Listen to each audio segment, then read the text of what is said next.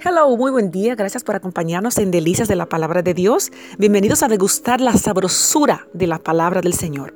En esta ocasión vamos a continuar hablando acerca del personaje bíblico Naamán, porción que se encuentra en Segunda de Reyes capítulo 5. Es fascinante historia en la cual eh, tenemos mucho que aprender. Eh, les recuento que el profeta Eliseo le dio instrucciones a Naamán, un importante personaje eh, del ejército sirio, eh, el cual era leproso, para que le dio instrucciones específicas, le dejó de ir al río Jordán y lavarse siete veces.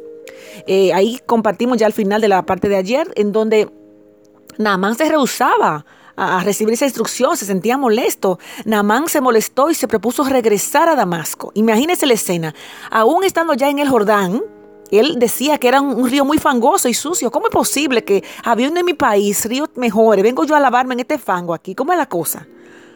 Él proponía regresarse de inmediato, pero finalmente lo persuadieron a probar la receta de Eliseo.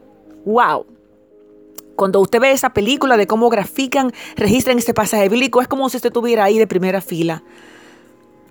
Imaginemos la escena. Naamán, un general importantísimo, entrando y saliendo del fango del río Jordán. Una, dos, hasta la séptima vez. En principio me imagino todo con basuras en su cuerpo, de lodo y de un poco de, mucha incredulidad. Dudas que invadían su mente si obedecer al profeta que venía de parte de Jehová era lo correcto.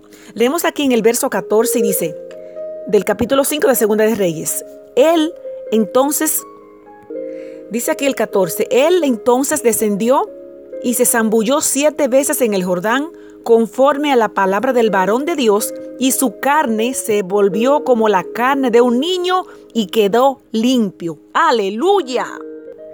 Naamán recibió su milagro. Llegó a ser un creyente de Jehová. Recordemos que él pertenecía al ejército sirio. Él no era israelita. El, el Dios de Israel él, dijo aceptar al Dios de Israel y prometió adorarlo solo a él de ahí en adelante. Naamán dijo que no sacrificaría eh, alabanzas o sacrificio a otros dioses, sino solo a Jehová.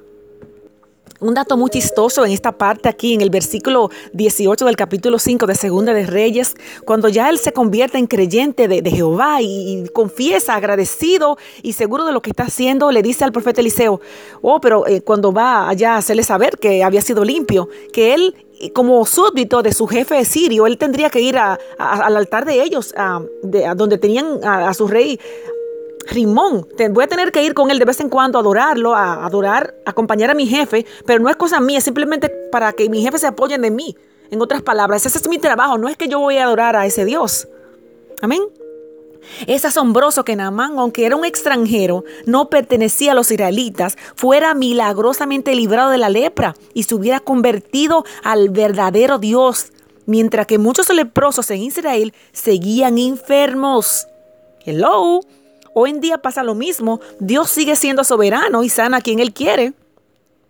Cristo Jesús mencionó a Naamán en Lucas capítulo 4, 27 a fin de enfatizar que cuando el pueblo de Dios desobedece a Él y a su palabra, Él quitará de ellos su reino y levantará a otros, hello, para que experimenten la salvación, la justicia y el poder de su reino.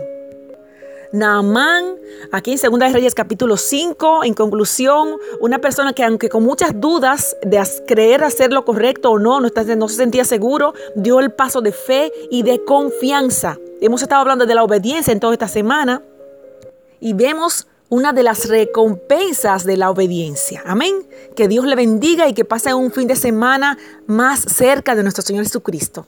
Amén. Dios le bendiga.